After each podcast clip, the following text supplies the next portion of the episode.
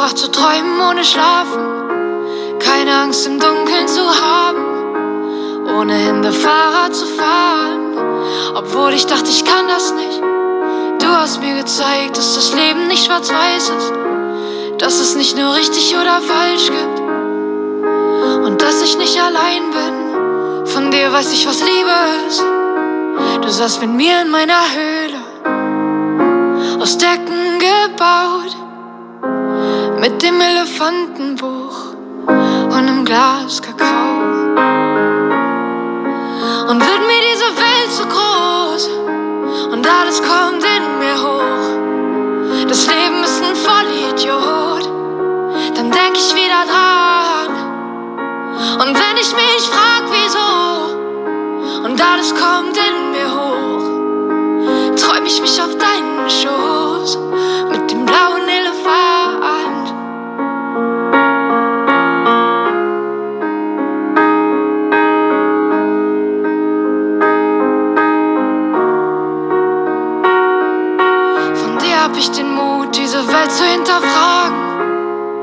Meine Meinung zu sagen.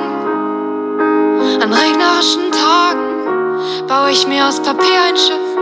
Durch dich hab ich gelernt, an morgen zu glauben, mir selbst zu vertrauen, nicht aus Angst wegzulaufen. Von dir weiß ich, was Liebe ist. Du saßt mit mir in meiner Höhle, aus Decken gebaut, mit dem Elefantenbuch und einem Glas Kakao.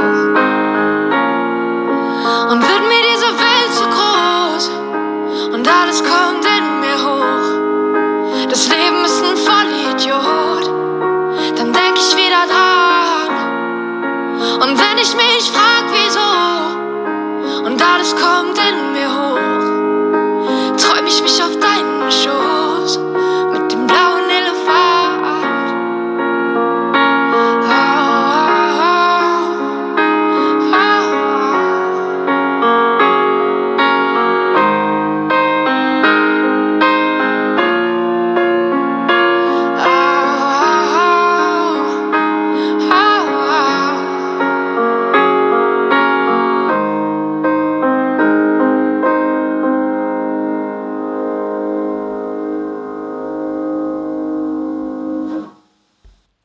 Ja, hallo zusammen. Schön, dass ihr euch meine nächste Podcast-Folge anhören wollt.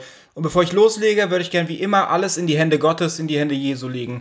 Danke, mein lieber Herr Jesus, dafür, wofür du mich wieder neu inspiriert hast. Und ich möchte dich jetzt bitten, oh Herr, dass du mich mit deinem Geist erfüllst. Ich möchte dich aber auch bitten, dass du jeden Einzelnen mit deinem Geist, mit deiner Liebe und mit deinem Frieden erfüllst, der sich das hier anhört, Herr Jesus. Ich möchte dich bitten, oh Herr, ähm, dass du mir hilfst, aus dem Herzen herauszusprechen, dass die Worte, die aus meinem Mund kommen, äh, Worte Gottes und keine Menschenworte sind. Ich bete dafür, Herr Jesus, dass du jetzt durch mich in, jede Einzel in jedes einzelne Leben und in jede einzelne Situation äh, hineinsprichst. Hilf mir bitte auch, mein lieber Herr, ähm, ja, die richtigen Worte zu finden. Ich danke dir dafür. In deinem Namen beten wir. Amen. Ja, nochmal Hallo zusammen. Jesus hat mir mal wieder ein neues äh, Thema äh, ans und ins Herz gelegt. Und ähm, ich habe diese Podcast-Folge überschrieben mit Jesus Christus spricht. Ähm, zeig mir, wer du wirklich bist. Ne? Und ähm, dazu würde ich euch heute gerne ähm, ein paar Sachen ähm, erklären und erzählen, ähm, auch aus meinem eigenen Leben. Genau, und äh, da würde ich auch gerne äh, direkt anfangen mit meiner Kindheit. Bei mir war das halt so, ähm, hatte ich schon vielleicht das eine oder andere Mal erzählt, dass meine Eltern sich früh scheiden gelassen haben. Ich weiß nicht, wie alt ich war, zwei, drei Jahre. Äh, auf jeden Fall ähm, ist, hat sich meine Mutter dann von meinem Vater äh, getrennt, ne, ähm, weil es viel Streit gab, ich glaube auch äh, körperliche Übergriffe, äh, wie ich das am Ende äh, gehört habe. Ähm, auf jeden Fall haben die sich getrennt und meine Mutter war halt dann alleinerziehend. Und ähm, es ist natürlich so, wenn man ohne Vater aufwächst, ne, dass man halt sehr viel Input äh, von, von weiblicher Seite bekommt, aber keinen großen Input von männlicher Seite. Ne? Und daran erkennen wir, wie wichtig das ist, äh, von Vater und Mutter ähm, aufgezogen zu werden, damit das Kind äh, von beiden Seiten äh, das bekommt in seiner Erziehung äh, und in seiner charakterlichen äh, ja, in seinem charakterlichen Wachsen äh, von männlicher Seite, aber auch von fraulicher Seite, damit man überhaupt vielleicht auch äh, gut durchs Leben äh, kommen kann, weil man beides braucht. Ne? Und äh, es ist genauso, Frauen sind zum Beispiel die, die öfters mal ein Auge zudrücken, ähm, aber als Mann ist es wichtig, äh, auch mal äh, zu sagen, so ist das jetzt und das gehört auch zu einer guten Erziehung dabei. Und bei mir war es halt so, dass meine Mutter äh, jemand war, die halt immer öfters ein Auge zugedrückt hat und das war am Ende ganz schlecht äh, für mich und meine äh, Erziehung, weil ich später sie auch gar nicht mehr ernst nehmen konnte, weil sie halt doch nach dem zweiten oder dritten Mal dann wieder Ja gesagt hat. Und sie hat es nicht aus äh, Bosheit getan, sondern einfach aus Mitleid. Äh, ist, kennt ja jeder, ne? wenn Kinder äh, ihre Eltern angucken und sagen, bitte, bitte, dann tut den Eltern das leid und dann lassen sie es doch, äh, lassen sie das Kind vielleicht doch etwas tun, obwohl sie es vorher verboten haben.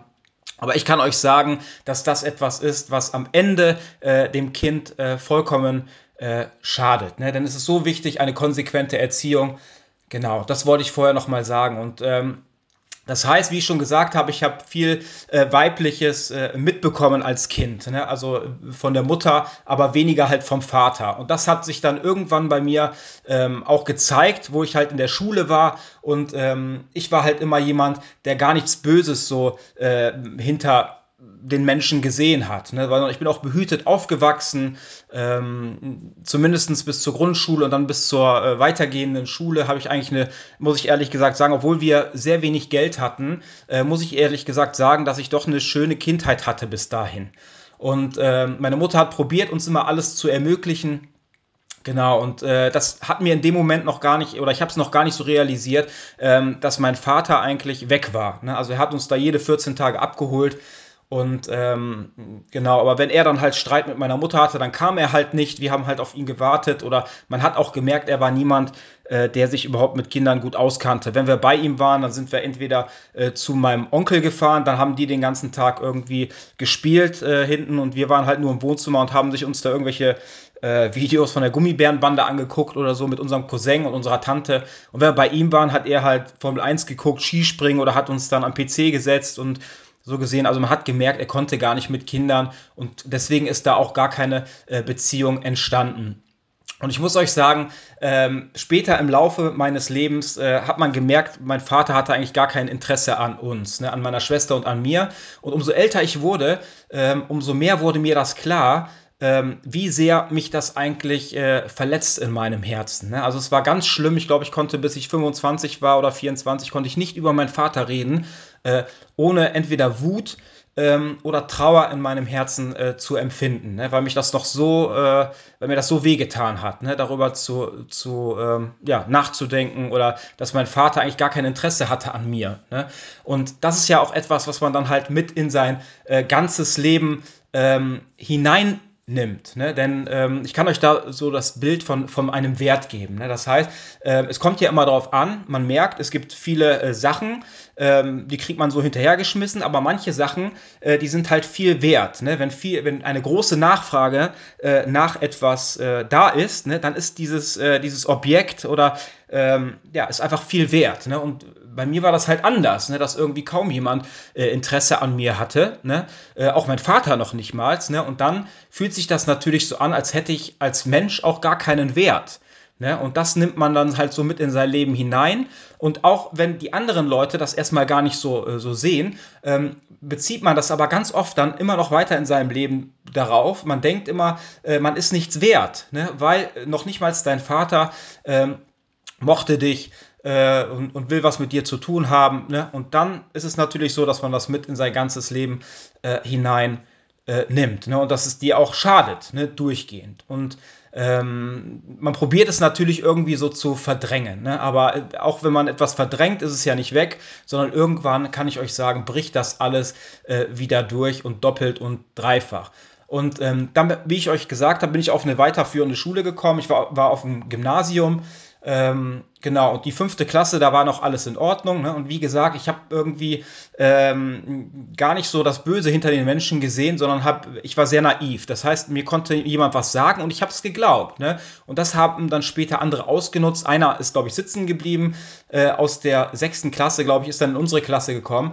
Und er hat angefangen, die Schwächeren, ähm, die sich halt nicht wehren konnten oder äh, die halt anders waren, ne, die hat er probiert dann fertig zu machen. Und somit bin ich dann halt, ähm, ja, eigentlich so gesehen ein Mobbing-Opfer geworden, eines von mehreren in der Klasse. Und ähm, das war etwas, äh, was ja, mich, äh, was dann das alles noch verstärkt hat. Äh, mir war es auch peinlich und unangenehm. Ich habe das auch äh, meiner Mutter gar nicht erzählt. Niemanden habe ich es erzählt. Also habe ich es in mich äh, reingefressen, so gesehen, habe alles probiert, mit mir selber auszumachen. Also ähm, sind schlimme Sachen dort passiert, äh, die ich dort äh, erleben musste. Und so gesehen habe ich dann angefangen, äh, gar nicht mehr äh, überhaupt zu lernen, ne, sondern bin dann auch irgendwie äh, dann sitzen geblieben. Ne? Also ich wollte irgendwie aus der Situation rauskommen. Ne? Ich kann euch da Sachen sagen, da sind äh, Leute, die haben dann irgendwelche Geschichten in, in Deutsch, zum Beispiel im Deutschunterricht, irgendwelche Geschichten mit meinem Namen dann gemacht. Äh, sogar der Deutschlehrer hat gelacht ne? und solche äh, Situationen. Oder wenn wir zum Schwimmen gegangen sind, haben sogar irgendwelche Lieder über mich gesungen und dann sind die bei mir äh, zu Hause vorbeigegangen, auch über meine Mutter äh, immer beleidigt und äh, also nicht persönlich sie, sondern über sie geredet bei mir. Ähm, und dann habe ich sogar noch Ärger bekommen, ne, weil da irgendwelche Sachen gesungen wurden und hat sie gesagt, was ich denn erzählt hätte und solche Sachen. Aber hatte, ich habe nicht erzählt, dass ich da äh, gemobbt wurde. Ne? Und deswegen, da sieht man, dass ich habe alles mit mir selber ausgemacht und ähm, ich wusste nicht, wie ich aus dieser Situation entfliehen kann. Jeder von euch, der vielleicht selber mal in dieser Situation war, der weiß, wie auswegslos diese Situation ist, wenn man niemanden hat, mit dem man sprechen kann. Ähm, also es war richtig, richtig äh, schlimm, besonders für ein Kind äh, das gerade mal äh, in der sechsten Klasse war und sich überhaupt nicht wehren konnte. Ähm, also es ist richtig, richtig schlimm gewesen für mich und es kam noch äh, zusätzlich, wie gesagt, das da drauf, auch noch die Sache mit meinem Vater, die mich sowieso schon sehr mitgenommen hat. Äh, genau, und ich bin dann halt sitzen geblieben, ähm, hab mich da, hab da eher weniger gelernt, bin sitzen geblieben und dann war es halt so, dass ich in eine äh, andere äh, Klasse kam. Und ich wollte natürlich äh, nicht wieder ähm, ins Fadenkreuz geraten und deswegen bin ich eigentlich so gesehen vom Täter äh, nee, oder vom Opfer, sagen wir mal so, zum Täter geworden. Das heißt, ich habe mich verstellt, also ich habe mir eine Maske äh, aufgezogen. Also ich hab, war nicht der, der ich vorher war. Also der, weil vorher habe ich gezeigt, wer ich wirklich war. Ne? Also ich habe einfach mich nicht verstellt und habe gemerkt, was ich für eine große Ablehnung erlebt habe. Und dann war es halt so, dass ich mir eine Maske aufgezogen habe und äh, habe gemerkt, dass ich dann aber äh, nicht abgelehnt wurde, sondern dass ich dann eigentlich gefeiert wurde. Ich war so, der, bin so der Klassenclown geworden, war so mit den coolen Jungs äh, zusammen, ne? ähm, und daran hat man, äh, weil ich auch älter war, ne? Und da hat man, habe ich gemerkt, dass äh, das zieht, ne? Und dann habe ich mich einfach immer weiter so verhalten, obwohl ich eigentlich die Person äh, gar nicht war, die ich da gewesen bin. Ne? Weil da äh, hat man nämlich gemerkt, dass ich mich einfach verstellt habe, um nicht wieder neu ins Fadenkreuz zu kommen. Und ich habe so viel Mist gebaut. Ähm, also was mir auch später so leid tat, wo ich mich so viel geschämt habe und wie gesagt, es sind so viele Jahre her äh, und trotzdem habe ich diese Sachen noch im Kopf, weil es äh, mega schlimm war. Also ich hatte da auch irgendwann eine Freundin, auch schon mit 13 Jahren ähm, und die hatte eine beste Freundin und wir waren dann auch bei ihr und ich habe dann einfach von ihrer besten Freundin das Tagebuch genommen und dann sind wir rausgegangen und ich habe dieses Tagebuch äh, vorgelesen, auch vor ihrer besten Freundin. Äh, also das ist ja schon das Schlimmste überhaupt, was man machen kann. Und dann, äh, aber das Schlimmste war, dass diese Freundin von ihr, die beste, die war halt verliebt äh, in mich so wie ich das äh, mitbekommen habe. Und dann ist es halt so, dass sie sogar gelacht hat und da stand sogar drin, dass sie mich auch äh, süß findet und solche Sachen. Wenn ich heute darüber nachdenke, also läuft es mir immer noch äh, kalt den Rücken runter, dass ich überhaupt, äh, äh, wie ich sowas äh, überhaupt machen konnte. Ja? Und deswegen, dann war es halt so, dass ich ja halt kaum mehr irgendwie ähm, ja, mich aufs Lernen konzentriert habe, sondern viel mehr darauf, der Coole zu sein, ähm, dann auch äh, der Klassenclown zu spielen. Ne? Und dann ist es natürlich irgendwann so, dass das natürlich äh, besonders auf dem Gymnasium nicht klappt, dass man dann ohne Lernen da irgendwie so durchkommt. Ähm, ja, und dann war es halt so, dass ich dann halt äh, irgendwann äh, von der Schule gehen musste, halt wegen schlechter Noten äh, und habe dann äh, die Schule äh, gewechselt. Ne? Bin dann halt in eine andere Stadt auf eine Schule gekommen, ähm, wo es dann halt noch viel schlimmer würde, weil wenn man eine Schule wechselt, ich bin ja vom Gymnasium auf eine Gesamtschule, und da ist natürlich dann alles vertreten. Da ist ja nicht nur Leute vom Gymnasium, sondern alle, alle Schichten sind dann dort. Und ähm, dann ist natürlich so, man kam von, der, von dem Regen in die Traufe, also äh, direkt auf eine neue Schule, andere Stadt, dann äh, ist es natürlich auch so, dass man sich da erstmal beweisen muss. Und äh, ja, deswegen konnte ich mir auch nicht der sein, äh, der ich eigentlich war habe gemerkt, dass mich das alles sehr belastet hat, habe angefangen, äh, viel Alkohol zu trinken, ne, auch Drogen zu nehmen, ich habe angefangen zu kiffen, äh, mit falschen Leuten Kontakt gehabt, dann habe ich angefangen, äh, Schule zu schwänzen, ne? ich bin dann gar nicht mehr zu der Schule gegangen, ich glaube manchmal fast sogar ein halbes Jahr nicht, habe dann, hat meine Mutter sogar einen Brief nach Hause bekommen, äh, genau, aber ich habe das ganz schlau gemacht. Sie ist, äh, ich bin dann morgens einfach aus dem Haus, sie ist dann weg zur Arbeit und ich bin dann einfach später äh, wieder nach Hause gegangen, wenn sie weg war und habe mich dann wieder ins Bett gelegt oder sonst was. Ne? Äh, oder habe mich mit Kumpels getroffen, sind irgendwo hingefahren. Also äh, sagen wir so, ähm, das war mir alles vollkommen egal. Ne? Also ich habe gemerkt, wie ich richtig überhaupt abgedriftet bin mit allem, was ich tat. Ne? Und ich muss euch sagen, ich habe ja einfach äh, mir vollkommen eine Maske aufgesetzt und das hat mich dann auch irgendwann fertig gemacht, weil ich dann einfach nicht mehr ich selber war, äh, sondern äh, einfach nur noch diese Maske. Ne? Und das passiert, wenn wir probieren, äh, nicht wir selber zu sein, sondern ein, wenn wir probieren, jemand anders zu sein, der wir überhaupt sind, dann kann ich euch sagen, dass es richtig gefährlich ist. Ne? Denn irgendwann kann es sogar sein, äh, dass diese Maske, äh, dass ihr zu dieser Maske werdet. Ne? Ist genauso wenn ihr vielleicht eine Maske euch aufs Gesicht klebt mit Sekundenkleber, irgendwann kriegt ihr die nicht mehr ab oder nur noch ganz, ganz schwer. Ne? Und so war das bei mir äh, in meinem äh, Leben. Ne? Dass ich einfach diese selber eigentlich zu dieser Maske wurde ähm, und sie auch gar nicht mehr äh, abgezogen habe vor anderen Menschen. Ne? Aber ähm, ich habe mich dann immer mehr zurückgezogen in, in mich hinein, halt in die Höhle meines Herzens äh, und habe dann eigentlich kaum noch äh, jemand überhaupt an mich rangelassen, ne? sondern ähm, das war gerade das, dass keiner mehr an mich rankommen konnte. Ich habe äh, nur noch Ärger gehabt, auch zu Hause. Meine Mutter hat mich dann rausgeschmissen. Also ich bin gerade, äh, deswegen, ich bin gerade 17 geworden. Ich glaube, es war äh, zwei Monate später, hat mich meine Mutter dann halt von zu Hause rausgeschmissen, ähm, was ich äh, richtig schlimm fand, weil ich bin gerade 17 geworden und äh, dann ist es natürlich so, äh, dass man sich überhaupt nicht auskennt. Ich bin vollkommen ins kalte Wasser geschmissen worden. Meine Mutter hat mir zwar eine Wohnung besorgt und äh, weil ich ja gerade schon 17 geworden bin, musste ich nicht ins Heim oder sowas, sondern ähm, es war halt einer vom Jugendamt, der einmal die Woche kam und der halt geguckt hat, ob alles in Ordnung ist. Aber da habe ich zu meiner Mutter gesagt, äh, das verzeihe ich dir nie und habe gesagt, ich will gar nichts mehr mit dir zu tun haben. Und somit ähm, war es auch so, dass äh, ich mich auch noch da von ihr vollkommen äh, abgewendet habe und so gesehen ganz alleine äh, war. Ne? Also zu Hause hatte, hatte nur die Wohnung. Ähm, genau, und das war dann halt äh, noch schlimmer. Also ich habe dann äh, noch mehr angefangen zu kiffen und Alkohol zu trinken.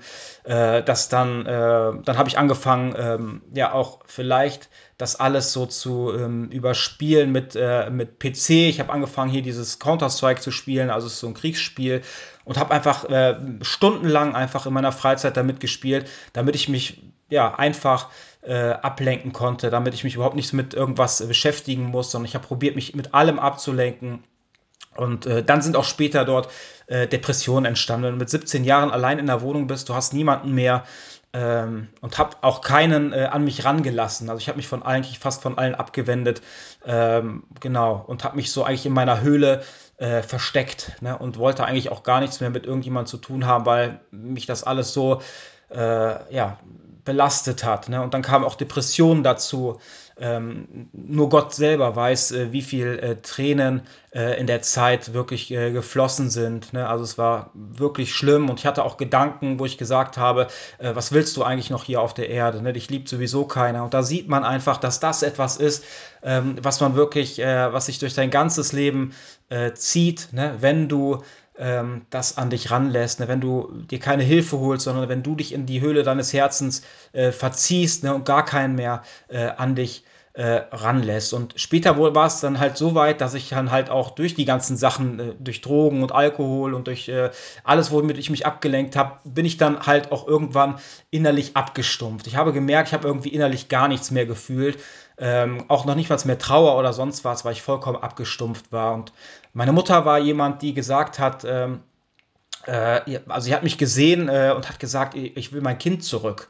Ne? Und bei mir war das wirklich, äh, ich habe selber gemerkt, also mich hat, ich hatte gar keine Emotionen mehr richtig. Äh, es war halt so, also mich hat gar nichts mehr äh, im Herzen berührt, ob es, äh, ähm, ob es lustig war oder ob es ähm, ja, etwas war, was traurig war oder Freude oder sowas. Ne? Also ich war einfach ganz, ähm, das hatte ich eigentlich gar nicht mehr, ne? sondern ich war einfach, äh, ja, einfach vollkommen ähm, abgestumpft. Und das ist dann irgendwann, trotzdem, ist ja klar, irgendwann bricht das heraus und ähm, dann wurde es natürlich immer, immer schlimmer. Und ähm, ich weiß noch genau noch eine Situation, ähm, da habe ich mir äh, ein Lied angehört. Ich weiß nicht, ob ihr das Lied kennt, äh, von Saber Nadu. Das heißt, ähm, und wenn ein Lied. Ne, und ich habe mir das, äh, ich weiß nicht, mir ging so schlecht und ich habe mir das Lied einfach äh, ja, stundenlang einfach angehört, ähm, wo auch gesungen wird, ne, dass, es, äh, dass mein äh, ja, Schmerz so groß ist, dass es bis an den Himmel reicht. Und ich kann euch sagen, dann war es halt so, dass ich hinausgeguckt habe, ne? also richtig traurig war, rausgeguckt habe. Und ähm, obwohl ich eigentlich noch gar nicht so von Gott wusste oder, oder sonst etwas oder mit ihm war, habe ich rausgeguckt und ich habe in die Bäume geschaut, äh, wie dort der Wind durch die Bäume ging. Und ihr glaubt es nicht, ich habe ich hab gefühlt, dass Gott da war. Ne? Ich wusste, dass er da war. Ähm, er hat mein Herz gesehen. Und ich habe das auch meiner Mutter dann erzählt und sie hat gesagt, äh, nee, nee, das war doch der Wind, der durch die Bäume geht. Also sie hat das gar nicht verstehen können, was ich da äh, in dem Moment ähm, gefühlt habe. Und ich glaube, das war das erste Mal, äh, wo, ich, wo ich gemerkt habe, ähm, ich glaube, ich bin nicht alleine. Ne? Und dann war es aber so, ähm, dass es schnell wieder überdeckt wurde, ne? dass ich das schnell wieder vergessen hatte, ähm, habe weiter äh, ja, so gelebt, wie ich äh, vorher auch gelebt habe. Ähm, Genau, und ähm, es war halt auch so, man muss sich vorstellen, äh, ja, dieses, auch dieses Bild, ähm, wenn dir jemand halt immer Messer ins Herz hineinsticht, ne, irgendwann äh, ist es so schlimm, ne, du bist so abgehärtet, ne, und äh, weil dich jemand so verletzt hat, andere Menschen, und deswegen ziehst du dich halt so sehr in deine tiefste Höhle zurück, äh, um nicht noch weitere Verletzungen erleiden äh, zu müssen. Ne? Aber wenn du in einer Höhle bist, ne, ganz alleine, da ist kein Arzt, der dir helfen kann, der dein Herz ähm, der dein Herz heilen kann. Ne? Und das war nämlich äh, das Problem, dass ich dort alleine, äh, ja, eigentlich so gesehen blutüberströmt lag. Ne? Mein Herz äh, war, oh, meine Seele. Ne? Ähm, deswegen habe ich schon öfters gesagt, das ist, glaube ich, das größte Zeugnis, dass Gott jemand war, der mein Herz äh, wieder neu gemacht hat und mir und diese seelischen Schmerzen äh, ja eigentlich wieder äh, geheilt hat, ne, verbunden und versorgt hat und geheilt hat. Und dazu würde ich euch jetzt gerne äh, die erste ähm, Bibelstelle vorlesen. Die steht in Johannes 11, Vers 33 bis 44. Dort steht, Jesus sah, wie sie und auch die Trauergäste weinten. Da war er tief bewegt und erschüttert. Wo habt ihr ihn bestattet? fragt er. Sie antworteten, Komm her, wir zeigen es dir. Auch Jesus kamen die Tränen. Seht, sagten die Juden, er muss ihn sehr geliebt haben. Doch einige meinten, einen Blinden hat er sehend gemacht, hätte er da nicht auch verhindern können, dass Lazarus starb? Von diesen Worten war Jesus erneut tief bewegt. Er trat an das Grab, es war eine Höhle, die man mit einem großen Stein verschlossen hatte. Und genauso war das bei mir. Ne? Ich lag in einer Höhle, ich war vollkommen geistig tot. Ähm, ich lag in einer Höhle, ganz tief in dieser Höhle drin, ohne ja, dass ich mich bewegt habe, ohne Liebe, ohne alles und vor dieser Höhle war ein Stein. Ne? Und hier steht Jesus erneut tief, er trat an das Grab, es war eine Höhle, die man mit einem großen Stein verschlossen hatte. Schafft den Stein weg, befahl Jesus. Aber Martha, die Schwester des Verstorbenen, sagte, Herr, der Geruch wird unerträglich sein, er ist doch schon vier Tage tot. Habe ich dir nicht gesagt, entgegnete Jesus, du wirst die Macht und Herrlichkeit Gottes sehen, wenn du nur glaubst. Sie schoben den Stein weg, Jesus sah zum Himmel auf und betete, Vater, ich danke dir, dass du mein Gebet erhört hast. Ich weiß, dass du mich immer erhörst, aber ich sage es wegen der vielen Menschen, die hier stehen. Sie sollen alles miterleben und glauben, dass du mich gesandt hast. Dann rief er laut, Lazarus, komm heraus. Und Lazarus kam heraus. Hände und Füße waren mit Grabtüchern umwickelt und auch sein Gesicht war mit einem Tuch verhüllt. Nehmt ihn die Tücher ab, forderte Jesus die Leute auf, und lasst ihn gehen.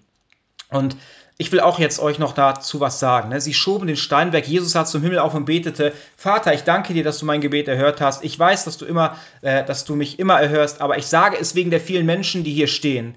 Ne? Sie sollen alles das miterleben und glauben, dass du mich gesandt hast. Und das möchte ich euch auch sagen. Ich möchte diese Sachen euch nicht erzählen, um mich in den Mittelpunkt äh, zu stellen oder sonst was, sondern jede einzelne Podcast-Folge ähm, soll den Herrn Jesus groß machen. Er ist der, ähm, der, der Mittelpunkt jeder Predigt sein soll. Ne? Und das ist für mich das Wichtigste. Und ich möchte einfach nur Sachen aus meinem Leben erzählen, ne? um Gottes Wirken äh, für andere Menschen sichtbar zu machen. Ne? Das ist einfach der Hintergrund davon und nicht um mich selber in den Mittelpunkt zu stellen. Ne? Und das ist was ganz Wichtiges. Und ähm, Gott hat zu mir gesagt, also nicht nur zu Lazarus komme heraus, sondern er hat auch mich gerufen. Ne? Es gab eine Zeit, ähm, in der ich einfach ähm, so am Boden zerstört war, dass ich gefühlt habe, ich muss mir eine Bibel kaufen. Und ich weiß gar nicht warum. Ich hatte sonst kaum äh, irgendwie Schneidepunkte mit, mit Gott, mit Jesus. Und ich habe mir einfach eine Bibel gekauft, weil, weil ich es im Herzen hatte. Und da merke ich schon, dass Gott hat mich gerufen. Er hat mich äh, gerufen, aus dieser Höhle herauszukommen, in der ich eigentlich schon, schon geistig tot, in der ich tot lag.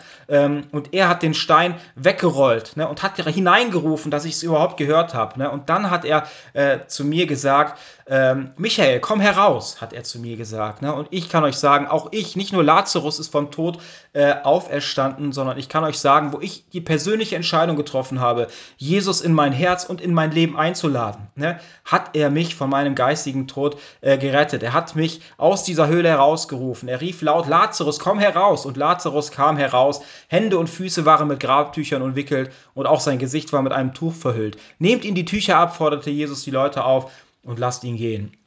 Und ich kann euch sagen, genauso wie dort äh, Lazarus auferstanden ist vom Tod, genauso bin auch ich vom Tod äh, auferstanden. Jesus hat mir ein neues äh, Leben geschenkt und deswegen mache ich das alles hier, ne, um, um das sichtbar zu machen für die anderen Menschen, ne, dass egal wie tief ihr äh, in der Herze eures Höhlen, in der, äh, in der, ja, in der Höhle eures Herzens ihr euch versteckt habt, ne, egal ähm, wo ihr seid in dem Moment, egal ob ihr niemanden mehr an euch rangelassen habt, egal ob ein Stein diese Höhle verschließt, ich kann euch sagen, Jesus ist der, ne, der diesen Stein wegtun möchte, der euch, der euch aus der euch, der möchte, dass ihr aufersteht, der euch aus diesem, aus dieser Höhle herausrufen möchte, genauso wie er das auch ähm, bei mir gemacht hat. Und ich kann euch sagen, auch wenn er das tut, ne, sind wir nicht sofort äh, ganz neu und wir kommen mal heraus und es geht gut, sondern hier steht ja auch, ähm, dass Lazarus herauskam und äh, die Hände und Füße waren noch mit Grabtüchern und Wickeln und sein Gesicht dann mit einem Tuch verhüllt. Ne? er musste erstmal diese Grabsachen ablegen. Man musste ihm erstmal was zu essen geben. Er musste sich erstmal auf, aufrappeln, aufpäppeln. Ne? Und genau das Gleiche äh, war auch in meinem Leben. Ne? Wo ich Jesus als Herrn angenommen habe, da war noch nicht alles sofort weg, sondern es war erst der Anfang äh, von ähm, allem. Und deswegen ist es auch so, dass wir dann nicht sofort aus der Höhle herausrennen, ne, sondern dass wir, wenn Gott uns ruft, wenn Jesus uns ruft, ne, dass wir erst langsam aus der Höhle herauskommen. Denn ihr wisst ja genau, wenn man in einer dunklen Höhle war ne, und man kommt heraus, dann ist es so, dass das Licht, die Sonne blendet ein. Ne, und man kann nicht sofort herausrennen, sondern man, es müssen die Augen sich erstmal äh, an das Licht gewöhnen. Ne? Und so war das auch bei mir. Ne? Ich habe eine Bekehrung äh, erlebt, bin dann umgezogen, bin auch aus meiner Umgebung herausgekommen, ne? Habe dann angefangen, ähm, Jugendarbeit zu machen, ne? ganz viele Jahre. Und ich muss euch sagen, das war immer das, äh, ich war immer gerne mit Jugendlichen oder auch mit älteren Menschen zusammen, weil da konnte ich einfach so sein, ähm, wie ich bin. Weil auch ältere Leute ja meistens wieder wie Kinder werden. Die sind nicht falsch, ne? zumindest viele nicht, ne? besonders auch nicht Kinder, die sagen, was sie denken. Und da habe ich erst wieder gelernt, ähm, ihr wisst ja, am Anfang habe ich, äh, wo ich in der Schule war, war es so, ich habe selber, äh, ja, ich habe einfach den Menschen gezeigt, wie ich wirklich bin, bin total abgelehnt worden und deswegen habe ich ja diese Maske aufgezogen. Und als Jesus mich aus dieser Höhle rausgerufen hat, ne, äh, habe ich langsam angefangen, wieder Vertrauen zu anderen Menschen aufzubauen. Ne? Ähm, diese Jugendarbeit. Ne? Ich habe äh, Jesus hat mich da als Werkzeug benutzt, aber es war auch wie eine Therapie für mich, ähm, auch wieder Vertrauen aufzubauen zu anderen Menschen. Ne? Also es war was ganz äh, segensreiches und heiliges. Ne? Und ähm, ich habe gemerkt, dass ich immer mehr der sein konnte, äh, der ich wirklich bin. Ne? Ich, muss, ich musste diese Maske nicht mehr aufziehen. Und ähm, ihr glaubt es nicht, aber diese, die Menschen, die dort waren, ne, die Jugendlichen oder auch die anderen Mitarbeiter, die haben mich einfach so gemocht, wie ich war. Das heißt, es waren welche, ähm, bei denen ich genauso sein konnte, äh, wie ich war. Und deswegen sind da auch ganz enge Beziehungen entstanden, freundschaftliche Beziehungen. Ne? Oder ähm, ich habe auch ganz viel Andachten dort gemacht, regelmäßig. Das heißt auch, ähm, dass wirklich äh, ich eigentlich auch geistig oder auch seelisch die Hose runtergelassen habe in einigen äh, Sachen, ne, wo ich sehr viel von mir auch erzählt habe, ne, wo sich aber viele äh, dran festhalten konnten, ne, wo ich zum Beispiel gesagt habe, dass ich Mobbing erlebt habe und dann kurze Zeit später kamen auch einige, ähm, die zu mir das Gleiche erzählt haben, dass sie auch Mobbing in der Schule ähm, erleben. Ne. Und da seht ihr einfach, die Erfahrungen, die ich früher in meinem Leben gemacht habe, äh, konnte ich dort, äh, eigentlich der Fluch, den ich in meinem Leben erlebt habe, konnte ich dort in Segen äh, umwandeln, ne, um anderen Menschen und anderen Jugendlichen dort zu helfen helfen. Ne? Und sie äh, sind zu mir gekommen, weil sie genau wussten, ich weiß, wie man sich fühlt ähm, dabei. Ne? Und deswegen, das war schon ein riesiger Segen. Und auch wenn andere vielleicht sagen, oh, Mobbing ist schlimm, ich kann euch sagen, das ist mega schlimm. Ne? Und ich bin so dankbar. Ähm, es gibt auch viele, die sich dann das Leben nehmen, weil sie einfach keinen Ausweg mehr sehen. Deswegen ist es so schlimm, so etwas zu tun. Aber ich muss euch sagen, ähm, dass ich genau an diesen Situationen vollkommen gewachsen bin, äh, weil heute bin ich jemand, äh, der muss nicht in einer Gruppe stehen, weil ich habe nämlich gelernt, ähm, alleine zu sein, ne? alleine zu stehen, auch für meine Meinung alleine einzustehen, ne? weil ich mich das traue, ne? weil ich vorher schon ähm, äh, ja, alleine stand durch dieses Mobbing. Ich weiß, wie es ist. Ne? Und deswegen bin ich auch heute so, ähm, dass es mir egal ist, wenn Leute mich auslachen oder sonst was. Ne? Ich stelle mich trotzdem, ich halte mich zu Jesus und ich äh, sage auch Sachen, auch wenn andere, wenn, wenn 10.000 anderer Meinung sind, aber ich bin der anderen Meinung und stehe ich zu dieser Meinung. Es ist mir egal. Äh, ich muss mich nicht äh, zu Menschen stellen. Wenn ich, wenn ich sehe, 5.000 zum Beispiel sagen die Meinung und da steht aber einer, ähm, der hat eine andere Meinung und ich denke aber, diese Meinung, die dieser eine hat, ist die richtige Meinung, dann stelle ich mich mich zu dem ne, und stelle mich nicht äh, äh hinter die 5000. Ne? Und das wollte ich einfach nur sagen, dass ich da auch viel, auch dieses Mobbing, ähm, dass da auch Gott viel Gutes draus gemacht hat aus diesen ganzen schlechten ähm, Erfahrungen. Ne? Genau, und wie gesagt, ähm, ich habe dort erst wieder gelernt, anderen Menschen zu vertrauen. Ich konnte immer mehr äh, wirklich der sein, der ich wirklich war. Ne? Und deswegen hat man gemerkt, dadurch sind auch wirkliche Freundschaften entstanden, weil ich einfach ähm, gezeigt habe, wer ich wirklich bin. Ne? Und ähm, ja, dazu will ich euch aber noch eine Bibelstelle vorlesen, die steht in 1. Könige 19, äh, 1 bis, bis 16. Da steht, ähm, Ahab berichtete Isabel alles, was Elia getan hatte. Vor allem, wie er die Propheten Baals mit dem Schwert getötet hatte. Da schickte Isabel einen Boten zu Elia, der ihm ausrichten sollte, die Götter sollen mich schwer bestrafen, wenn, ihr, wenn ich dir nicht heimzahle, was du diesen Propheten angetan hast. Morgen um diese Zeit bist du auch ein toter Mann, das schwöre ich. Da packte Elia die Angst. Er rannte um sein Leben und floh bis nach Beersheba, ganz im Süden Judas. Also da seht ihr, auch die großen äh, Propheten, die großen Männer Gottes hatten Angst. Deswegen ist es gar nicht schlimm, äh, Angst zu haben. Ne? Dort ließ er seinen Diener, der ihn bis dahin begleitet hatte, zurück. Allein wanderte er einen Tag lang und da seht ihr auch, ne, das passiert, das habe ich auch getan, dass man einfach die Menschen äh, zurücklässt um sich herum, ne, dass man alleine sein möchte, dass man sich zurückzieht in eine Höhle. Ähm, Genau, dort ließ er seinen Diener, den er bis dahin begleitet hatte, zurück. Allein wanderte er einen Tag lang weiter bis tief in die Wüste hinein. Ne, also das ist auch ein Bild, ne, dass er einfach ähm, bis tief in die Wüste hineingeht, keinen mehr an sich ranlässt. Ne? zuletzt ließ er sich unter einen Ginsterstrauch fallen und wünschte tot zu sein. Ne? Das ist nämlich das auch, ähm, was ich auch erlebt habe. Herr, ich kann nicht mehr, stöhnte er. Lass mich sterben, irgendwann wird es mich sowieso treffen, wie meine Vorfahren. Warum nicht jetzt? Er streckte sich unter den Ginsterstrauch aus und schlief ein. Plötzlich wurde er von einer Berührung geweckt. Ein Engel stand bei ihm und forderte ihn auf. Elia, steh auf und iss. Als Elia sich umblickte, entdeckte er neben seinem Kopf ein Fladenbrot, das auf einen heißen Stein gebacken war, und einen Krug Wasser. Er aß und trank, legte sich wieder schlafen. Doch der Engel des Herrn kam, kam wieder und weckte ihn zum zweiten Mal auf. Steh auf, Elia, und iss, befahl er ihn noch einmal. Sonst schaffst du den langen Weg nicht, der vor dir liegt. Und das habe ich ganz oft gemerkt, dass es nicht nur, dass Gott nicht nur einmal an mein Herz geklopft hat, sondern oft. Ne? Gott ist jemand, der oft an unser Herz klopft und wir öffnen ihm die Tür äh, nicht sofort, sondern Gott probiert immer wieder neu äh, an unser Herz zu klopfen ne? und dass wir äh, auf ihn aufmerksam werden. Ne? Da stand Elia auf, aß und trank. Die Speise gab ihm so viel Kraft, dass er 40 Tage und Nächte hindurch wandern konnte, bis er zum Berg Gottes, dem Horeb, kam. Dort ging er in, und jetzt kommt es nochmal, dort ging er in eine Höhle, um daran zu übernachten. Ne? Also es ist wieder so, dass wir uns probieren, äh, in eine Höhle zu verstecken. Plötzlich sprach der Herr zu ihm, Elia, was tust du hier? Elia antwortete, Ach Herr, du allmächtiger Gott, mit welchem Eifer habe ich versucht, die Israeliten zu dir zurückzubringen, denn sie haben den Bund mit dir gebrochen, deine Altäre niedergerissen und deine Propheten ermordet. Nur bin ich übrig geblieben, ich allein, und nun trachten sie mir auch nach dem Leben. Da antwortete ihm der Herr, Komm aus deiner Höhle heraus und tritt vor mich hin, denn ich will an dir vorübergehen. Auf einmal zog ein heftiger Sturm auf, riss ganze Felsbrocken aus den Bergen äh, heraus und zerschmetterte sie. Doch der Herr war nicht im Sturm. Ne? Und da siehst du, oder da seht ihr, ne? Ähm, wenn es draußen, ne, wenn es einen riesigen Sturm gibt, dann gehen wir nicht aus der Höhle raus, weil wir auch Angst haben. Ne? Ähm, doch der Herr war nicht im Sturm. Als nächstes bebte die Erde, auch im Erdbeben war der Herr nicht. Ne? Und da sieht man auch, auch wenn es draußen stürmt und bebt, ne, wir bleiben weiter in der äh, Höhle. Ne? Denn wir brauchen etwas, ne? was uns wirklich ähm, zeigt, ne? dass wir aus dieser Höhle herauskommen können, dass wir dort sicher sind, dass wir vertrauen können äh, auf das, was, was außerhalb der Höhle passiert. Dann kam ein Feuer, doch der Herr war nicht darin. Ne? Und deswegen, genauso war das in meinem Leben. Deswegen bin ich auch nicht aus, meinem, äh, aus meiner Höhle herausgekommen. Danach hörte Elia ein leises Säuseln. Er verhüllte sein Gesicht mit dem Mantel, ging zum Eingang der Höhle zurück und blieb dort stehen. Und noch einmal wurde er gefragt, Elia, was tust du hier? Wieder antwortete Elia, Ach Herr, du allmächtiger Gott, mit welchem Eifer habe ich versucht, die Israeliten zu dir zurückzubringen? Und da seht ihr einfach, ne, dieses leise Säuseln der Liebe, ne, das ist nämlich das Wesen Gottes, ne, die Liebe, ähm, die mich auch aus meiner Höhle ähm, herausgeholt hat. Nicht der Sturm, nicht das Erdbeben, nicht das Feuer, ne, sondern die Liebe, ne, die Gott mir entgegengebracht hat, die hat mich dazu gebracht, aus der Höhle äh, langsam äh, herauszukommen. Und ähm, nicht ich bin selber aus mir gegangen, sondern Gott ist mir nachgelaufen. Er ist in diese Höhle hineingekommen und hat mir seine Hand gegeben und hat mich aus der Höhle äh, herausgeführt. Ähm, Ach Herr, du allmächtiger Gott, mit welchem Eifer habe ich versucht, die Israeliten zu dir zurückzubringen? Denn sie haben den Bund mit dir gebrochen, deine Altäre, Altäre niedergerissen und deine Propheten ermordet. Nun bin ich übrig geblieben, ich allein, und nun trachten sie auch mir nach dem Leben.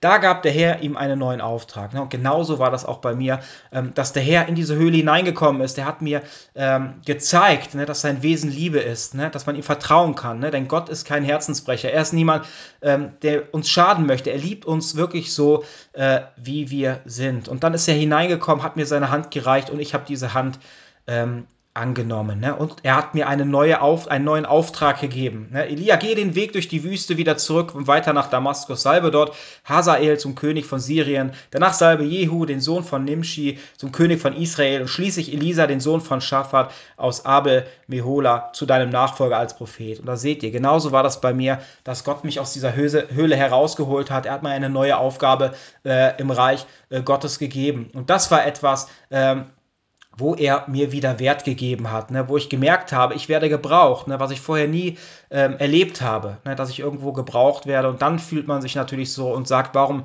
bin ich überhaupt hier?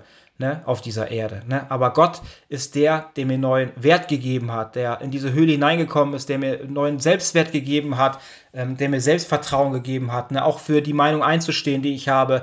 Ähm, er ist der, äh, der mir Liebe gegeben hat. Ne? Und das ist etwas, was äh, ja, was er euch auch äh, geben äh, möchte. Ne?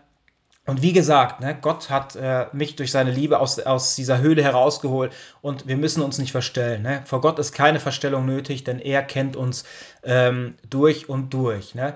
Und ähm, Gott kennt nämlich die Herzen, äh, ja, die Tiefen meines Herzens ne? und darum äh, konnte er mich dort auch äh, herausholen. Ne? Genau. Und ähm, am Ende, wenn man jetzt so darüber nachdenkt, ne, dann war es nicht so, dass die Menschen mich abgelehnt haben, auch bei mir früher in der Schule oder den Mobbing nicht erlebt habe. Äh, am Ende hat mir Gott gezeigt, dass es nicht an mir lag, ne, dass ich nicht falsch war oder es an mir lag, sondern es lag an den anderen Menschen, die mich halt nicht so akzeptiert haben, äh, wie ich bin. Ne? Und das hat man dann nochmal ganz klar gesehen jetzt, ähm, dass es einfach die falschen Menschen waren. Ne? Denn es gibt Menschen, äh, bei denen kannst du nichts falsch machen. Ne? Die Menschen, die dich wirklich lieben, genauso auch bei Gott. Ne? Wenn es Menschen gibt, die dich wirklich lieben von Herzen, ne? dann weiß man genau, bei diesen Menschen kann man nichts falsch machen, egal wie viel Mist man baut, egal wie viel Fehler man selber macht oder hat. Ne?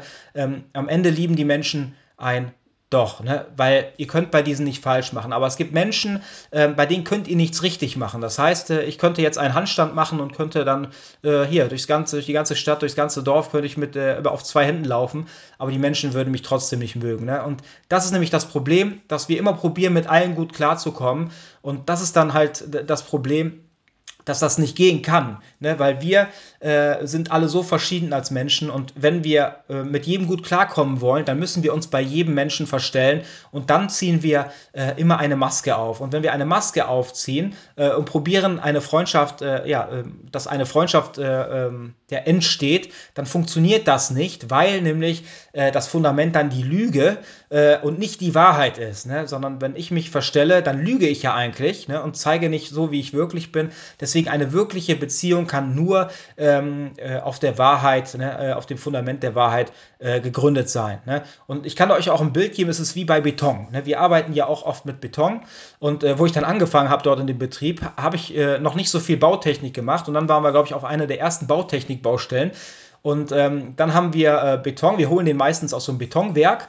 Ähm, und dann muss man den Beton mitnehmen und haben so, so oben so Randsteine gesetzt und da musst du halt den Beton äh, an den Randstein äh, dran machen und da hat mein Chef gesagt, ich muss das dann halt so ein bisschen verdichten mit der Kelle. Und dann habe ich da nur so ein bisschen verdichtet, äh, also so ein bisschen, so ganz leicht, ne? Und dann kam mein Chef, der hat mir die, hat mir die aus der Hand genommen, die Kelle, und hat da richtig drauf geschmettert, ne? Auch richtig draufgehauen auf den Beton, hat gesagt, das ist hier nicht wie Backe, Backe, Kuchen, hat er gesagt, hat gesagt da musst du richtig drauf semmeln, ne?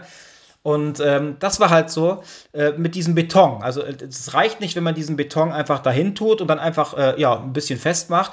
Ähm, dann kann ich euch sagen, dass dieser Beton nicht hält und äh, dann abbröckelt. Ne? Deswegen ist es ganz wichtig bei Beton, diesen Beton vollkommen ähm, zu verdichten. Also richtig entweder drauf zu treten oder richtig drauf zu schwarten mit irgendeiner Schaufel oder sonst was. Ne? Und dann ist es auch noch wichtig, auch noch Wasser ähm, äh, drüber zu schütten, ne? damit sich das wirklich äh, verdichtet. Ne? Und das meine ich einfach damit. Äh, nur so alleine kann eine wirkliche Beziehung und Freundschaft entstehen, wenn der Beton verdichtet ist. Ne? Das heißt, wenn die Freundschaft ähm, oder die Beziehung zu diesem anderen Menschen auf der Wahrheit, auf dem Fundament der Wahrheit gebaut wird und nicht auf der Lüge. Ne? Wenn ich eine Maske aufziehe, ne, dann kann und äh, nach außen hin der bin, der ich eigentlich nicht bin, dann kann ich euch sagen, dass diese Freundschaft äh, äh, kein nichts standhält. Ne? Wenn dann irgendwie auch wie in der Bibel steht, dann auch irgendwie äh, Regen kommt und es unterspült etwas ne, oder sonst etwas, bricht das alles zusammen. Ne? Das ist genauso wie bei dem Beton, äh, weil es nicht hält. Ne? Und genauso ist das auch, wenn wir nach außen hin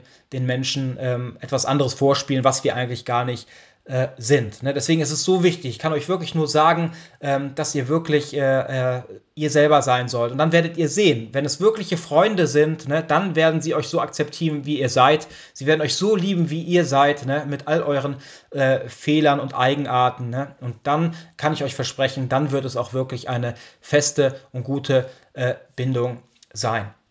Genau, und da kommen wir auch noch zu einem Thema, ähm, das ist halt auch die, äh, es gibt eine Bilde, äh, es gibt eine geistige äh, Familie, die wir haben, wenn wir Jesus als Herrn annehmen, ne, dann wird es nämlich so sein, dass wir in eine neue äh, Familie eingeboren werden, nämlich in die Familie äh, Gottes. Und wir haben natürlich auch eine irdische Familie hier auf der Erde, in die uns Gott auch hineingestellt hat. Ne? Haben wir letztens darüber geredet, dass wir einen Wirkungskreis haben, Menschen in unserer äh, nächsten Nähe. Ähm, ne? Die Familie haben wir uns ja auch nicht selber ausgesucht, sondern Gott hat das getan. Aber wenn wir eine persönliche Entscheidung treffen, Jesus als Herrn und Erlöser anzunehmen, äh, dann wird es so sein, dass wir in eine neue Familie, in eine geistige äh, und himmlische Familie eingeboren werden. Und da will ich euch noch eine Bibelstelle vorlesen, die steht in Matthäus 12.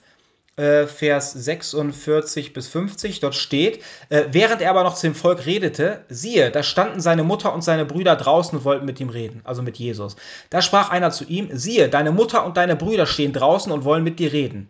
Er aber antwortete und sprach zu dem, der es ihm sagte, wer ist meine Mutter und wer sind meine Brüder? Und er streckte seine Hand aus über seine Jünger und sprach, seht, da meine Mutter und da meine Brüder. Denn wer den Willen meines Vaters im Himmel tut, der ist mir Bruder und Schwester und Mutter. Ne? Und da seht ihr einfach, dass Jesus uns damit zeigen möchte, wenn wir ihn als Herrn und Erlöser annehmen, wenn wir nach seinem Wort und Willen leben, ne, dann werden wir in die, äh, in, in die geistige Familie Gottes eingeboren, ne, werden zu einem Kind Gottes, haben viele Brüder und Schwestern im Glauben und das ist dann halt unsere äh, Familie. Und ich kann euch sagen, wenn ihr wirklich ähm, Jesus vertraut, ihr könnt Jesus vertrauen. Ich kann euch sagen, er ist kein Herzensbrecher. Ihr könnt ihm mit allem zu ihm kommen. Und ich kann euch sagen, auch wenn Menschen ne, auch in diese Familie hineingeboren werden, dann sind wir alle, gehören wir alle zu einem Leib, nämlich zum Leib Jesu Christi. Ne? Und das heißt, dass man auch in dem Moment anderen vertrauen kann. Ich war, habe ich ja erzählt, äh, letztens, glaube ich, äh, in Frankfurt auf einer äh, auf einer ähm, Großevangelisation von Werde Licht. Und dann war es halt so, dass wir, ähm, dass da auch so große Boxen waren, die die dabei hatten, ne, wenn man so durch die Straßen zieht.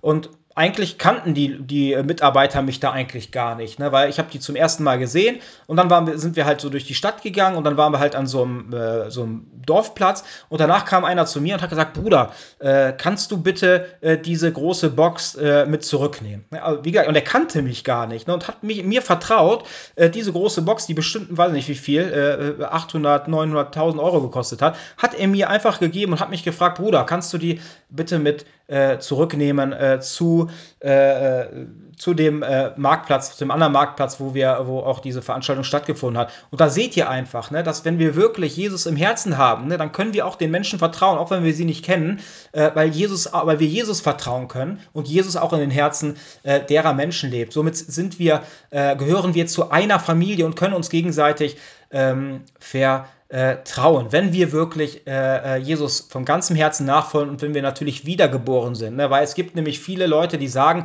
sie wären Christen oder denken es vielleicht sogar, aber es ist nicht so, ne? sondern nur wer wirklich eine persönliche Entscheidung trifft, das ist ein wahrer wiedergeborener Christ, ne? der dann auch noch Gottes Wort und Willen lebt. Und wer das nicht tut, ne? der ist ein Namenschrist ne? und gehört nicht ähm, offiziell äh, zu der Familie äh, Gottes. Deswegen ist es ganz wichtig, dort auch äh, äh ja, äh, da einen äh, Unterschied zu machen. Und auch wenn wir andere wiedergeborene Brüder und Schwestern haben, kann ich euch sagen, es ist wie in normalen Familien, dass wir auch Meinungsverschiedenheiten haben. Das ist normal. Wenn ihr eine Familie habt, ähm, wisst ihr auch, da gibt es öfters mal die eine oder andere Meinungsverschiedenheit, aber man liebt doch, man zieht doch trotzdem an einem Strang, man liebt doch den anderen. Ne? Und genauso ist das bei uns wiedergeborenen Christen. Wir gehören zusammen, ne? weil wir an einem Leib sind von Jesus Christus. Wir sind alle in einen Leib getauft. Ne? Und wir sind Geschwister. Ne? Und äh, dann kann ich sagen, trotzdem haben wir äh, auch mal Meinungsverschiedenheiten, aber die Liebe ist doch das Band, äh, was alles überwindet, auch die Meinungsverschiedenheiten. Und ich kann euch sagen, dass Gott uns immer mehr, umso mehr wir nach seinem Wort und Willen leben, umso mehr wir an ihm bleiben, umso mehr wird er auch äh, Raum in uns, in unserem Herzen nehmen und wird uns auch korrigieren dort, wo wir falsch liegen. Nicht nur mich, sondern auch die anderen Brüder und Schwestern. Und somit werden wir immer mehr eines Sinnes, wir werden immer ähnlicher und es werden immer weniger äh, Sachen sein, die zwischen uns stehen. Ne? Und ich kann euch sagen, die Zeit läuft für uns ne? und deswegen, das ist was ganz Schönes. Deswegen ist es so wichtig, ne? auch unsere Brüder und Schwestern nicht zu verurteilen, nicht abzulehnen oder sonst etwas, sondern Gott möchte, dass wir uns lieben, ne? wie wir auch unsere Geschwister in unserer irdischen Familie lieben oder unsere Eltern, ne? weil wir ja ähm, äh, eine Familie sind. Ne? Und auch wenn es Meinungsverschiedenheiten gibt. Ne? Und dazu will ich euch noch eine Bibelstelle vorlesen, die steht in, im 1. Johannes 4, Vers 18 bis 21.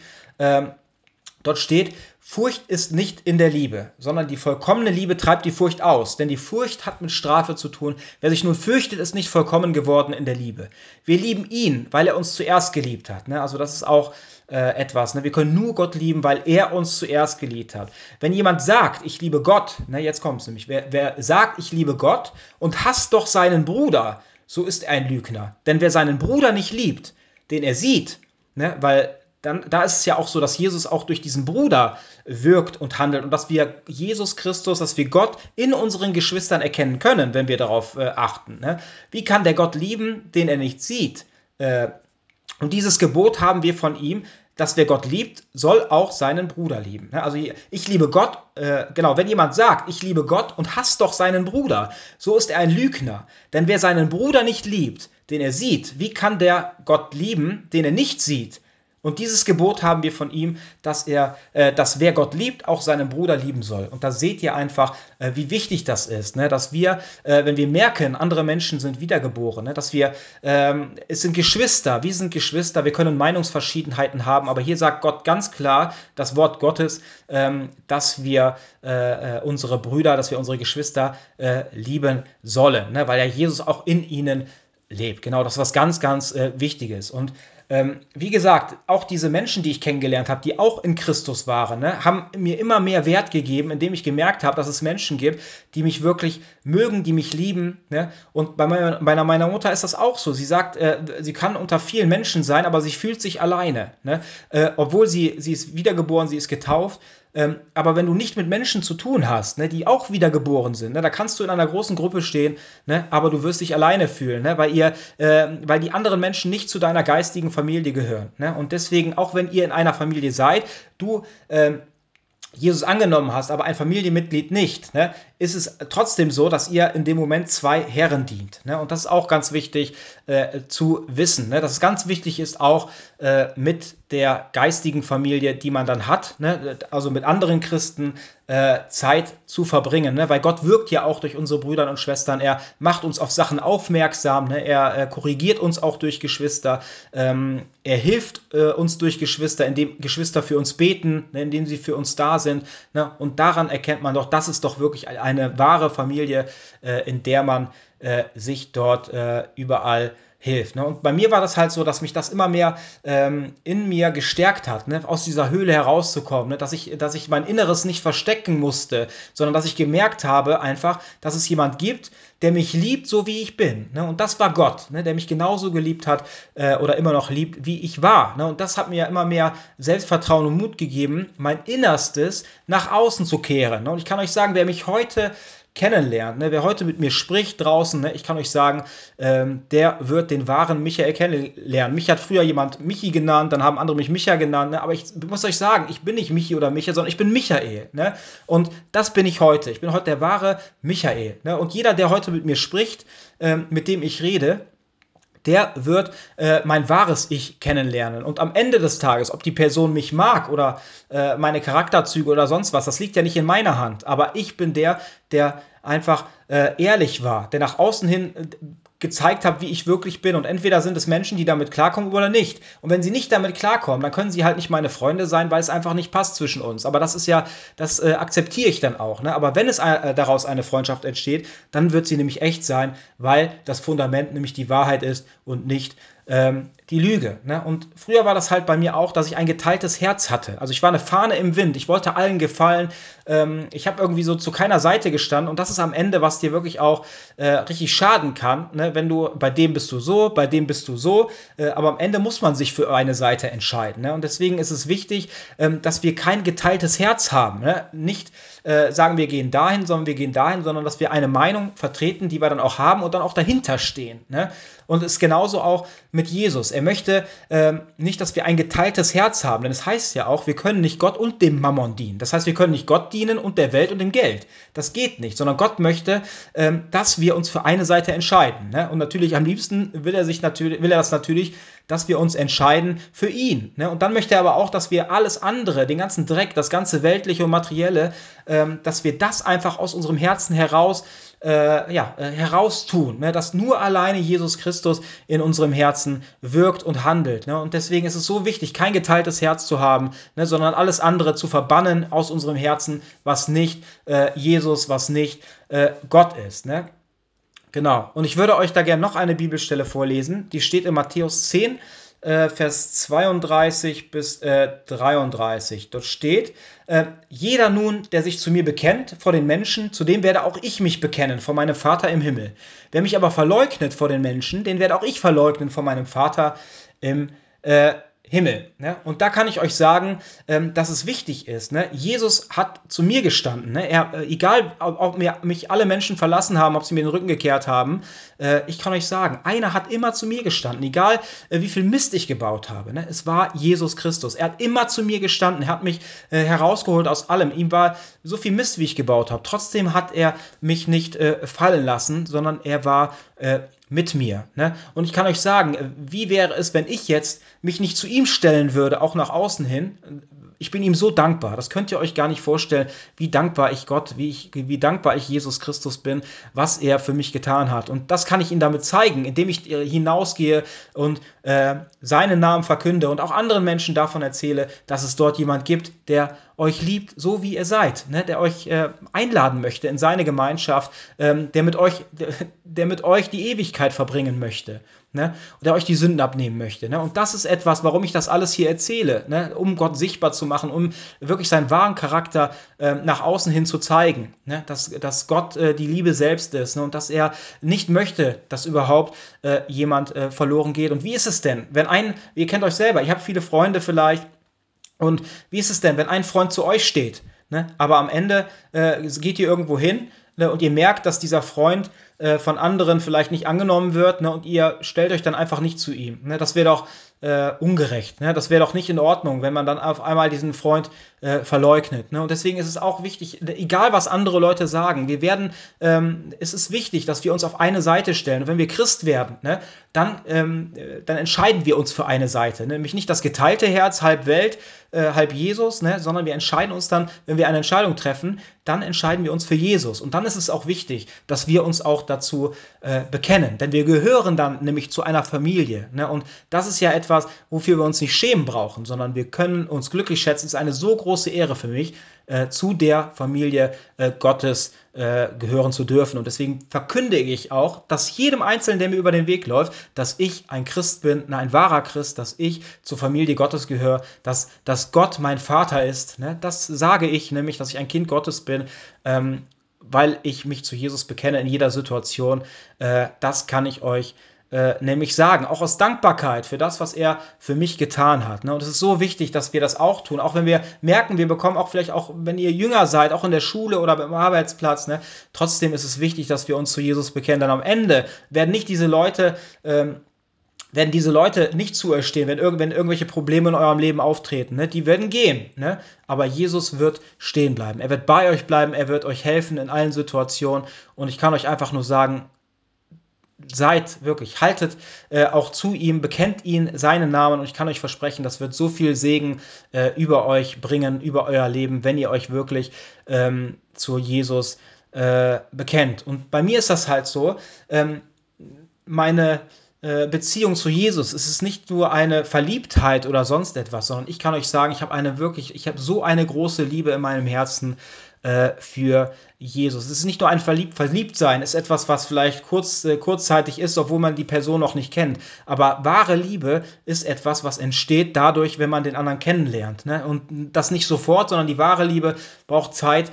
Ähm, um äh, zu entstehen. Und ich kann euch sagen, ich bin, ich habe so eine große Liebe äh, in meinem Herzen für Jesus. Und es gibt auch schon äh, auch einige, die den Podcast hören. Ne? Äh, einer hat mir zum Beispiel auch äh, gesagt, dass wenn er diesen Podcast hört, er hört mehrere äh, Podcasts oder mehrere Predigten und er meinte, ich, bei mir ist das es ist der einzige, wo er hört, wo er die Liebe raushört, die ich für Jesus hätte. Und das ist für mich das größte Kompliment, ähm, dass andere Menschen das ja, erleben und auch erkennen können. Ne? Die Liebe ja, in meinem Herzen, die ich für, für Jesus äh, habe. Ne, das heißt ja auch, wovon das Herz voll ist, dann geht auch der Mund über. Und äh, wirklich, also für mich äh, gibt es keinen Tag, äh, in dem ich nicht äh, über Jesus spreche, äh, an ihn denke oder sonst etwas tue. Ne? Weil er nämlich der Mittelpunkt äh, meines Herzens und meines Lebens ist. Und es ist auch so, ich hatte das schon mal erklärt, dass unser Herz ne, ähm, ist wie früher auch ähm, ja, entweder der Tempel oder auch die Stiftshütte. Ne? Wir haben ein Herz,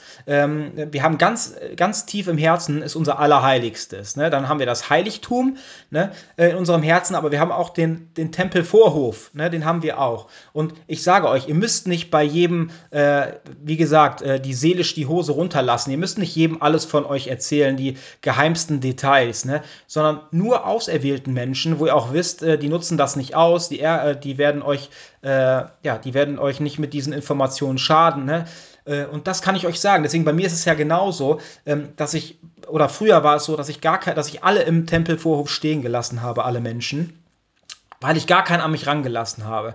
Und heute ist das aber so, ähm, dass ich schon einige Menschen oder viele Menschen eigentlich in mein Heiligtum hineingelassen habe. Ne?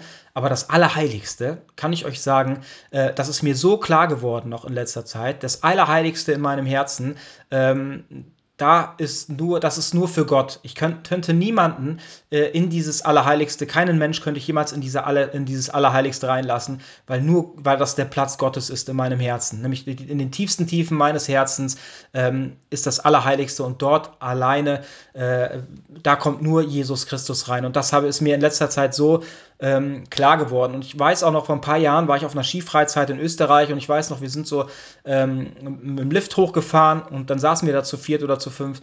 Und ähm, ich habe dann halt auch erklärt, äh, dass ich noch alleine bin und dies und das.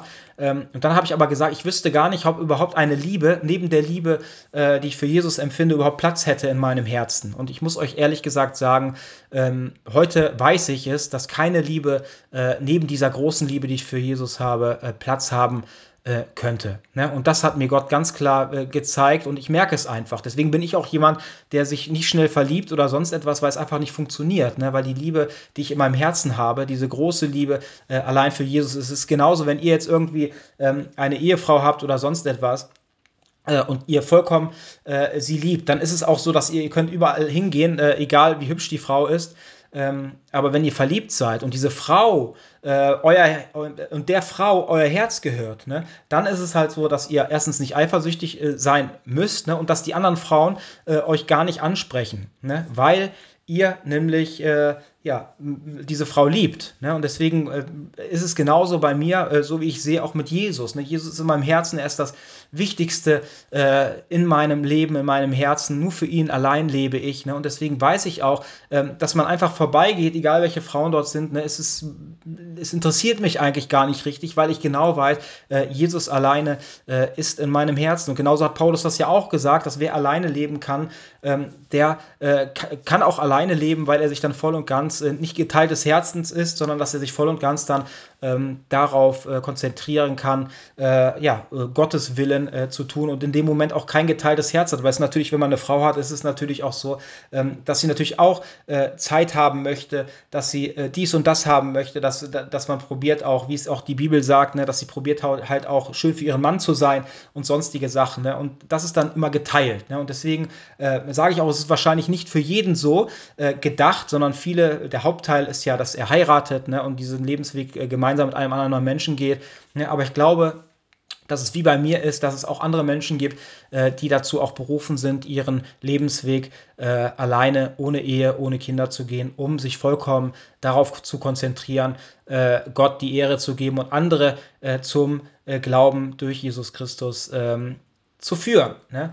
Und es ist ja auch so, ähm, dass wir, äh, dass die Liebe ja auch erst wächst, wenn wir andere Menschen kennenlernen. Und ich bin ja 2012 äh, habe ich mich bekehrt und ich habe so viele Seiten schon von Gott kennengelernt. Ne? Am Anfang war es ja nicht so, dass die Liebe wächst doch. Ne? Ich habe immer mehr von ihm, immer mehr Seiten von ihm kennengelernt. Er hat mir so oft geholfen, äh, Gebetserhörungen, Bewahrung äh, und solche Sachen. Ne? Auch die ganzen Zeiten, die man dann halt mit, mit Gott verbringt, ne? Im, im Gebet ne? oder auch im Worship. Ne? Das ist alles Zeit, äh, die natürlich, äh, die man mit jemandem verbringt und somit auch die Liebe äh, in dem Moment aufgebaut und gesteigert wird. Ne? Genauso ist es ja auch äh, bei einem Menschen. Ne? Wenn wir Menschen kennenlernen, wir, haben wir ja nicht sofort die größte Liebe für diesen Menschen, sondern wir müssen ihn auch erstmal kennenlernen. Und das geht ja eigentlich nicht von heute auf morgen. Man weiß nicht sofort alles von diesem Menschen, äh, deswegen kann man ihn auch nicht sofort äh, lieben. Ne? Aber bei Gott ist das ganz anders. Und das würde ich euch gerne äh, durch einen äh, Bibelvers einmal äh, klar machen. Ne? das steht im Psalm 139, 1 bis 6. Dort steht ein Lied von David. Herr, du durchschaust mich, du kennst kennst mich durch und durch. Ob ich sitze oder stehe, du weißt es aus der Ferne. Erkennst du, was ich denke. Ob ich gehe oder liege, du siehst mich. Mein ganzes Leben ist dir vertraut. Schon bevor ich anfange zu reden, weißt du, was ich sagen will. Von allen Seiten umgibst du mich und hältst deine schützende Hand über mir. Dass du mich so genau kennst, übersteigt meinen Verstand, es ist mir zu hoch, ich kann es nicht begreifen. Ne? Und da seht ihr einfach, dass wir müssen uns gegenseitig kennenlernen, um Liebe aufzubauen. Aber ich kann euch sagen, dass Gott uns jetzt schon liebt. Wisst ihr warum? Ne? Weil Gott uns nämlich schon ganz kennt. Ne? Das heißt, er braucht uns nicht mehr kennenlernen. Nämlich hier steht, Herr, du schaust mich, du kennst mich durch und durch. Also Gott kennt uns, er kennt jede, äh, jeden Gedankengang, er weiß, äh, er weiß alles über mich, alles. Ne? Ähm, wie ich etwas meine oder sonst etwas. Ne? Gott weiß alles über mich. Ne? Ich sitze oder stehe, du weißt es aus der Ferne, erkennst du, was ich denke. Ob ich gehe oder liege, du siehst mich, mein ganzes Leben ist dir vertraut. Schon bevor ich anfange zu reden, weißt du, was ich sagen will. Von allen Seiten umgibst du mich und hältst deine schützende Hand über mir. Dass du mich so genau kennst, übersteigt meinen Verstand, ist es mir zu hoch. Ich kann es nicht begreifen. Ne? Und da seht ihr einfach, ähm, wir müssen andere Menschen kennenlernen, ne? damit wir sie lieben können. Aber Gott kennt uns schon und deswegen äh, liebt er uns, weil er uns schon durch und durch kennt und uns nicht noch kennenlernen muss. Und ich würde euch da gerne noch eine Bibelstelle vorlesen, die steht in Römer 5, Vers 8 bis 10. Dort steht, Gott aber beweist seine Liebe zu uns dadurch, dass Christus für uns gestorben ist, als wir noch Sünder waren. Das heißt, Gott hat uns sogar schon geliebt, äh, wo wir noch Sünder waren. Ne? Wie viel mehr nun werden wir, nachdem wir jetzt durch sein Blut gerechtfertigt worden sind, durch ihn von dem Zorn errettet, äh, durch ihn vor dem Zorn errettet werden? Denn denn wenn wir mit Gott versöhnt worden sind durch den Tod seines Sohnes, als wir noch Feinde waren, ne, wie viel mehr werden wir als äh, Versöhnte gerettet werden durch sein Leben. Und da seht ihr, äh, ihr kennt auch die Bibelstelle, so sehr hat Gott die Welt geliebt, dass er seinen einzigen Sohn gab, äh, damit jeder, der an ihn glaubt, nicht verloren geht, sondern das ewige Leben hat. Und da seht ihr, Gott hat äh, dieses Erlösungswerk, äh, er hat es ja, in, äh, in die Realität umgesetzt, obwohl wir alle noch Sünder waren. Gott hat, hat so sehr die Welt, hat, so sehr hat er uns geliebt, ne, dass er äh, so etwas hingegeben hat. Wer, wer gibt seinen Sohn, ähm, ja, hin. Ne? Also da seht ihr schon, was Gott eigentlich für ein Opfer gebracht hat für uns Menschen. Das können wir hier auf der Erde äh, nicht ansatzweise verstehen, was Gott da wirklich äh, für uns getan hat. Ne? Also das äh, unglaublich. Ne? Und ähm, das ist das Wichtigste, dass, dass ihr, dass du oder dass ihr, dass ihr wisst oder du weißt, dass äh, Gott dich so liebt, ähm, wie du äh, bist. Ne? Denn Gott liebt den Sünder, aber er hasst die Sünde, weil er genau weiß, was die Sünde mit seinen Geschöpfen anstellt. Ne? Aber Gott liebt dich so, wie du bist. Dein innersten Kern liebt Gott. Ne? Er weiß genau, äh, er kennt dich durch und durch, er liebt dich und er möchte äh, mit dir die Ewigkeit äh, verbringen. Und deswegen ruft dich Gott heute. Jesus Christus ruft dich heute durch diese Podcast-Folge, ruft er dich ne? aus der Höhle heraus. Ne? Genauso wie er zu Lazarus gerufen hat, äh, Lazarus, komm heraus. Ne? Ähm, genauso möchte er heute dich rufen. Er möchte, dass du auferstehst, dass du vom geistigen Tod auferstehst, dass du lebst, dass du das ewige Leben ererbst. Ne? Und das möchte äh, Jesus. Und heute ruft er dich aus deiner Höhle heraus. Und ich würde dir gerne noch eine Bibelstelle vorlesen, die steht in Johannes 8, Vers 12. Dort steht, ähm, nun redete Jesus wieder zu ihnen und sprach, ich bin das Licht der Welt. Wer mir nachfolgt, wird nicht in der Finsternis wandeln, sondern er wird das Licht des Lebens haben. Ne? Und da seht ihr einfach, ne? Ähm, ich bin das Licht der Welt, sagt Jesus. Wer mir nachfolgt, wird nicht in der Finsternis wandeln, also nicht in dieser dunklen Höhle, ne, sondern er wird das Licht des Lebens haben. Ne? Und deswegen ruft Jesus euch. Er ruft euch aus dieser Höhle heute heraus. Er möchte euch äh, zu Kindern Gottes machen. Er möchte euch eure Sündenschuld abnehmen ähm, euch vom geistigen Tod erretten. Er möchte, dass ihr aufersteht, ne? dass ihr sehend werdet. Ne? Er möchte euch mit seinem heiligen Licht der Wahrheit äh, erleuchten. Ne? Und ich kann euch sagen, ne, das hat Gott nämlich in meinem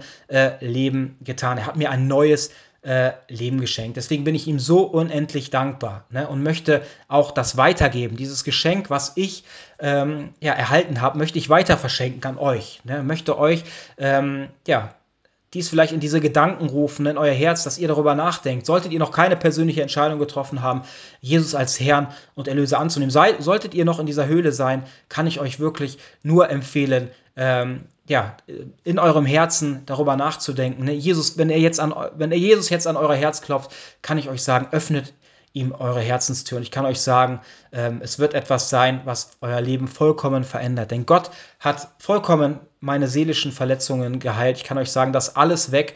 Ne? Äh, er hat mich von so vielen Lastern befreit.